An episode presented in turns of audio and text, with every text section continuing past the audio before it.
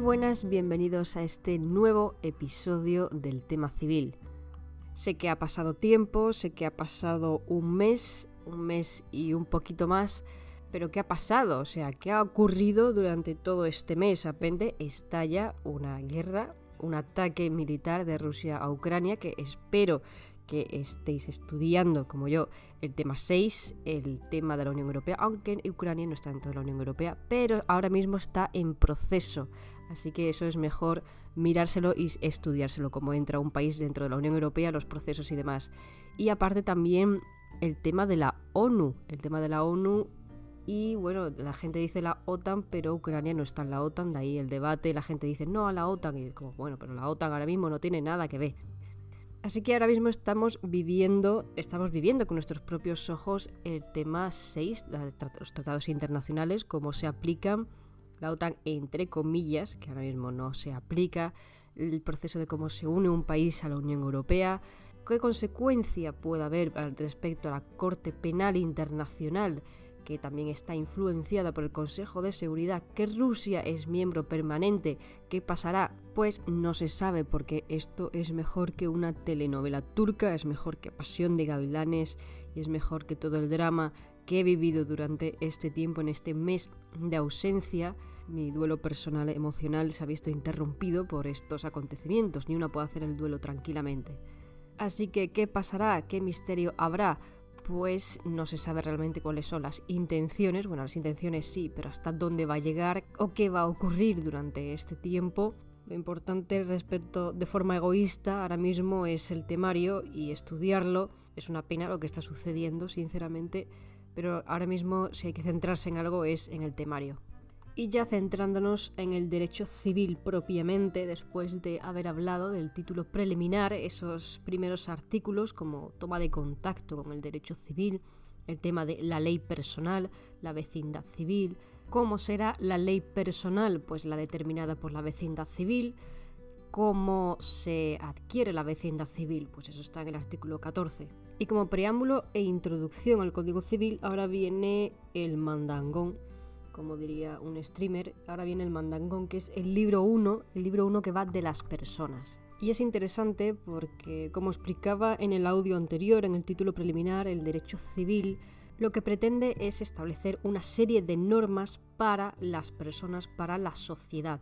Y este libro 1, el título 1, no, el título 1 no, el libro 1 de las personas, tal y como dice su título, se va a centrar en lo que es la persona en sí, esa ley personal, esa ley y derechos que tienes una vez que naces y qué normas debes seguir una vez que compartes las leyes personales, tu propia ley personal con otras leyes personales. Esto quiere decir cuando te casas, cuando tienes hijos, cuando adoptas a alguien o la persona que es adoptada. Entonces, este libro 1 son esas normas relacionadas con la mezcla de leyes personales, ya no solo la tuya, sino qué ocurre cuando juntas una ley personal y otra ley personal, ya sea en el ámbito de matrimonio, familia, etc.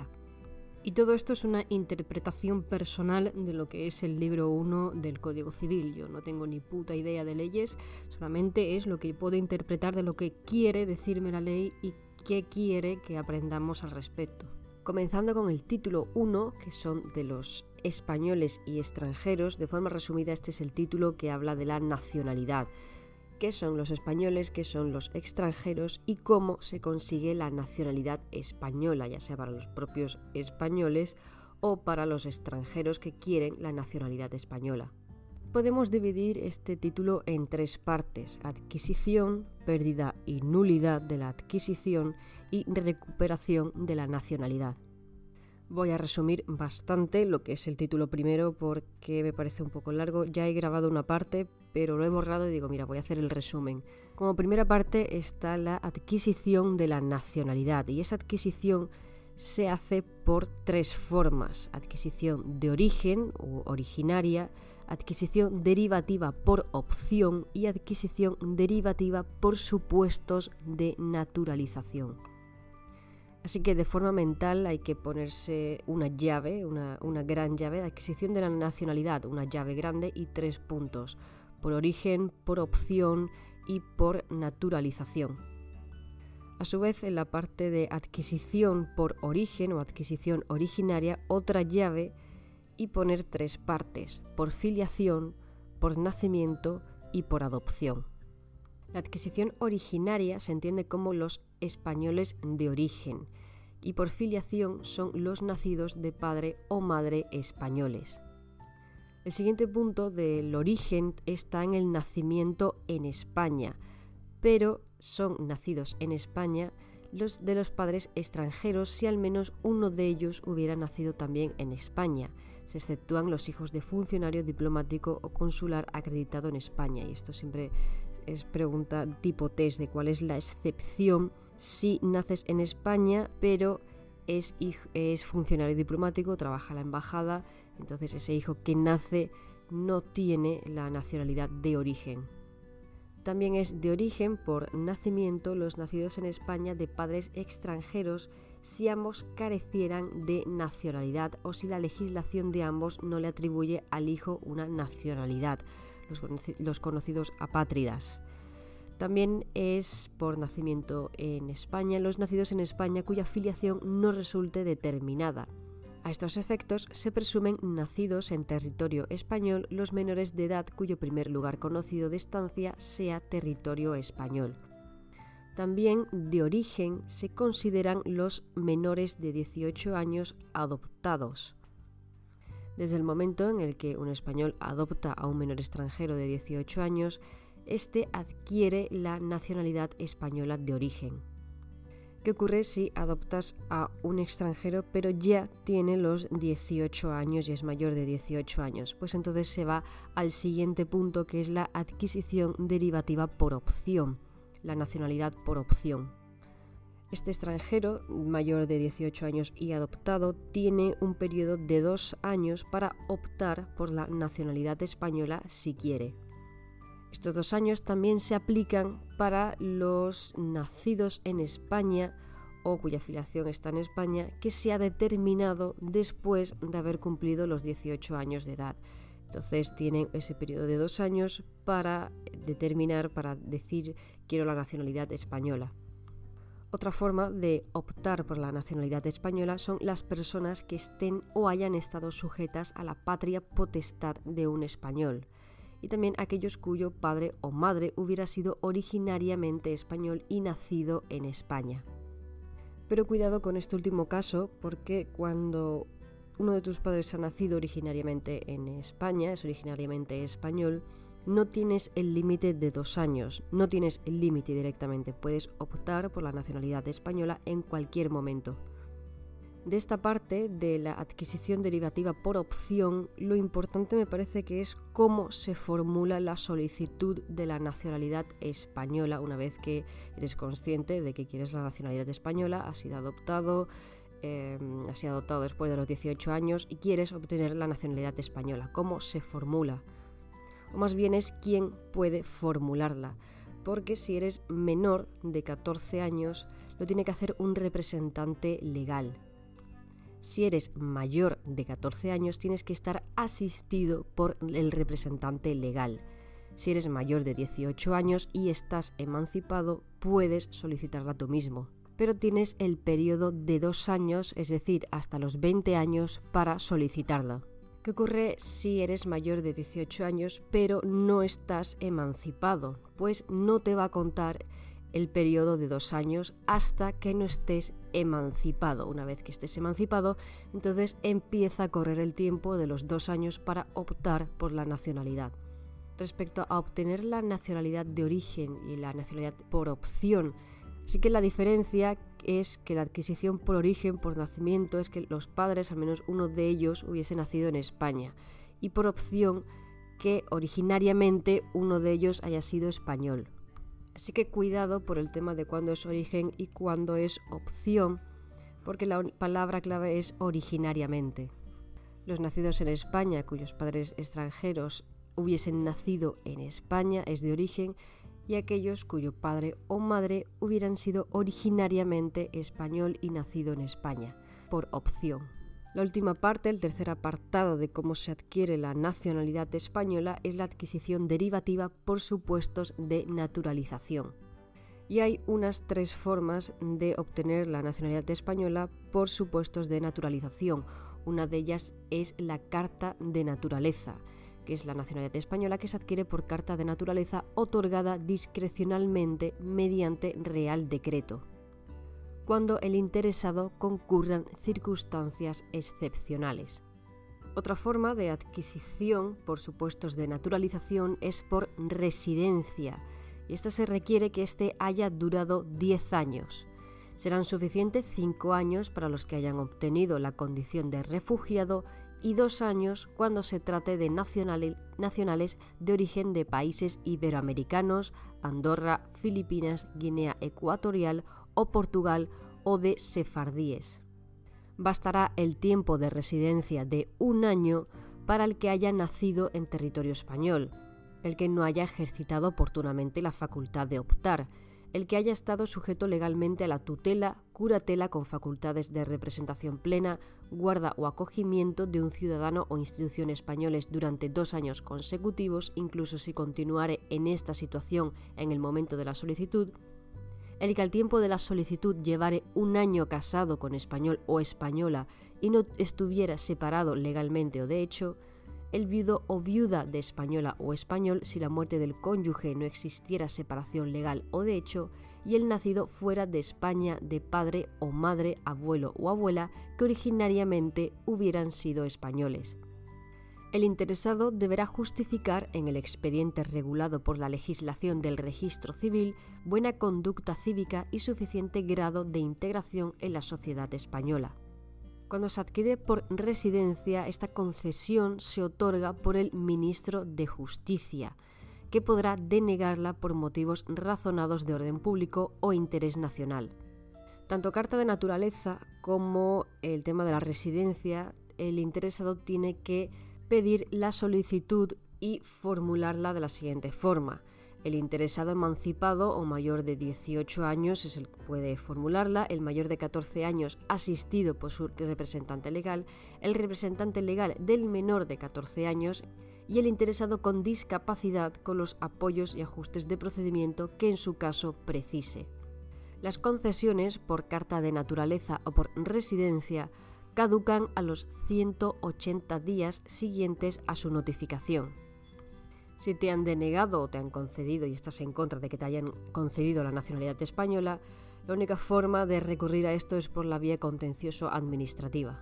En la adquisición derivativa también está por posesión de Estado, posesión y utilización continuada de la nacionalidad española durante 10 años se considera que ya tienes la nacionalidad, ya está como consolidada. Entonces, de forma derivativa está la posesión de Estado, la carta de naturaleza y la residencia. El siguiente punto del título 1 es la gran pregunta de si es posible perder la nacionalidad. Ante esto tenemos que irnos a la Constitución española, irnos al título 1, el capítulo 1, artículo 11 la nacionalidad española se adquiere, se conserva y se pierde de acuerdo con lo establecido por la ley. Ningún español de origen podrá ser privado de su nacionalidad.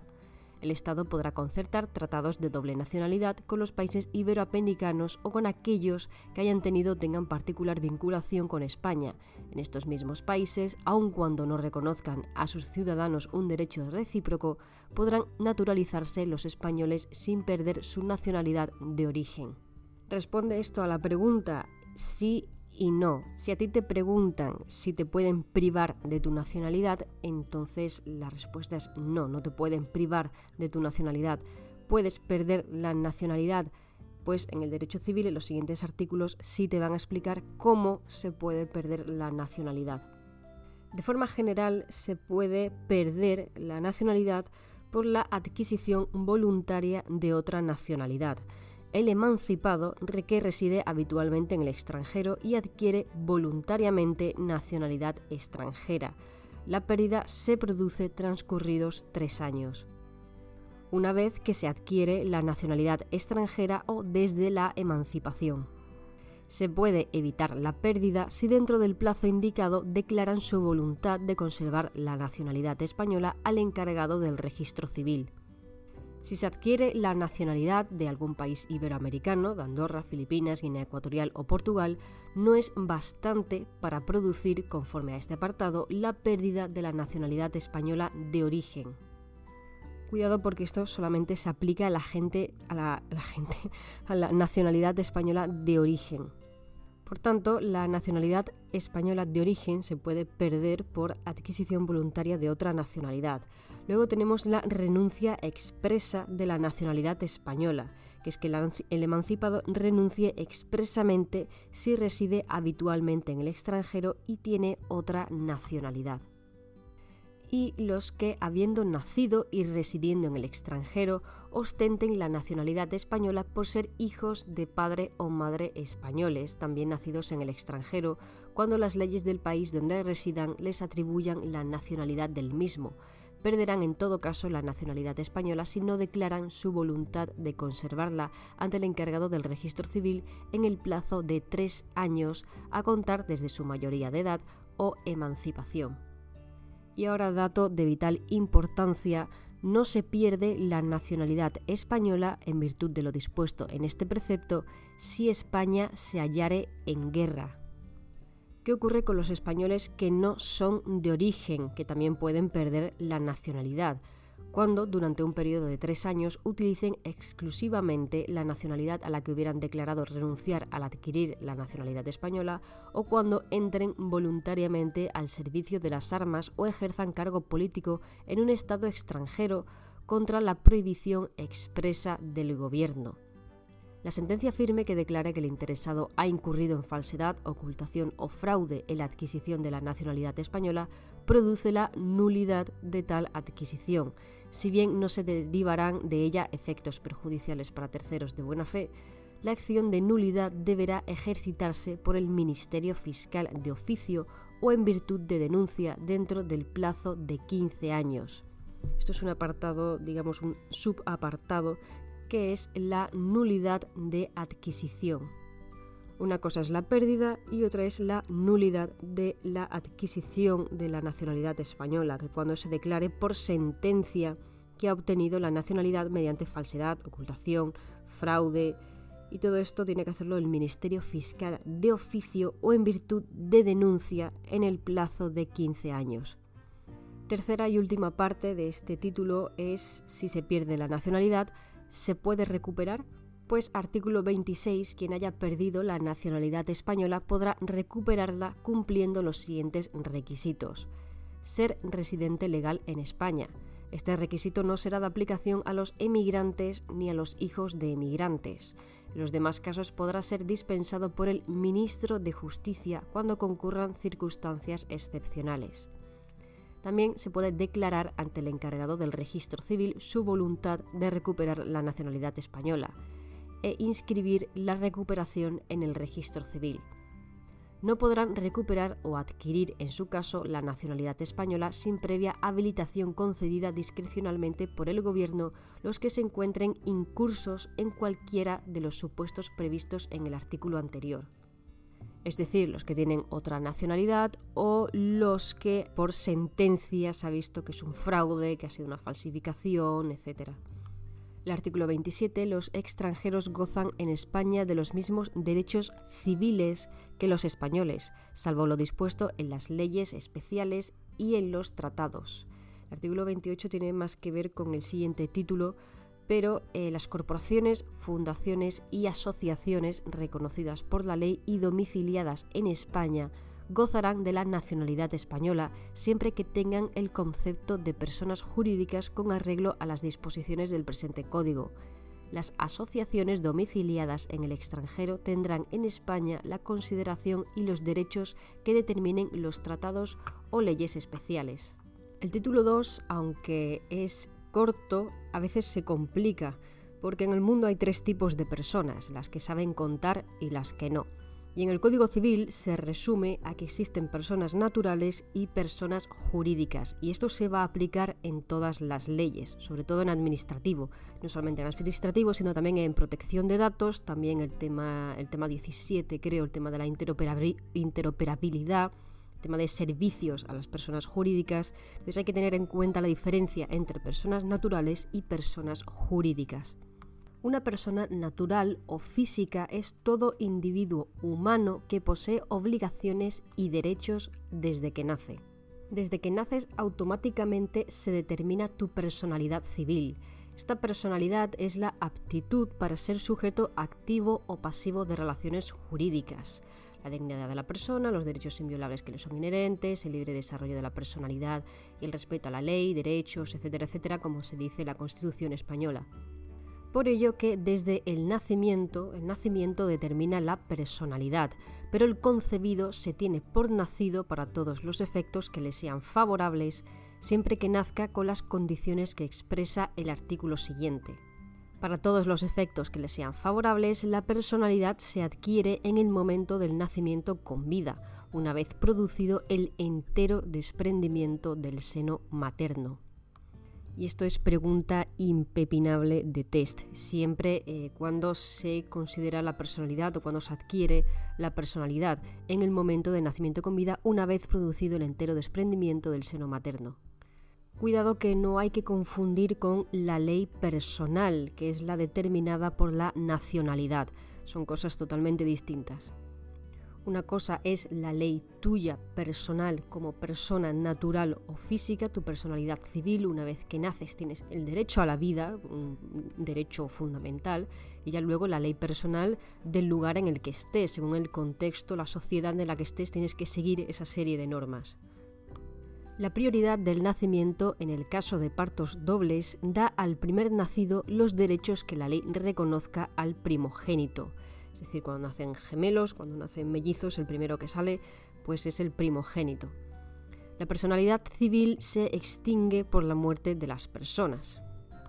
Si se duda entre dos o más personas llamadas a sucederse quién de ellas ha muerto primero, el que sostenga la muerte anterior de una o de otra debe probarla, a falta de prueba, se presumen muertas al mismo tiempo y no tiene lugar la transmisión de derechos de uno a otro. Respecto a la presunción de muerte del ausente y sus efectos estará a lo dispuesto en el título octavo de este libro, el tema de la ausencia. Las personas jurídicas, por otro lado, son entidades, son instituciones, son organizaciones formadas por personas físicas. Y el Código Civil recoge las personas jurídicas como las corporaciones, asociaciones y fundaciones de interés público reconocidas por la ley. Y esto se va a repetir el derecho administrativo, la protección de datos, el tema de la interoperabilidad, como ya he dicho, es horrible. Las corporaciones, asociaciones y fundaciones de interés público reconocidas por la ley. Su personalidad empieza desde el instante mismo en que, con arreglo a derecho, hubiesen quedado válidamente constituidas cuidado que tienen ley personal que determinada por la nacionalidad. Una cosa es su personalidad, que empieza desde el instante mismo en que son válidamente constituidas, y otra cosa es la ley personal, que es la determinada por la nacionalidad. Las asociaciones de interés particular, sean civiles, mercantiles o industriales, a las que la ley conceda personalidad propia, independiente de la de cada uno de los asociados.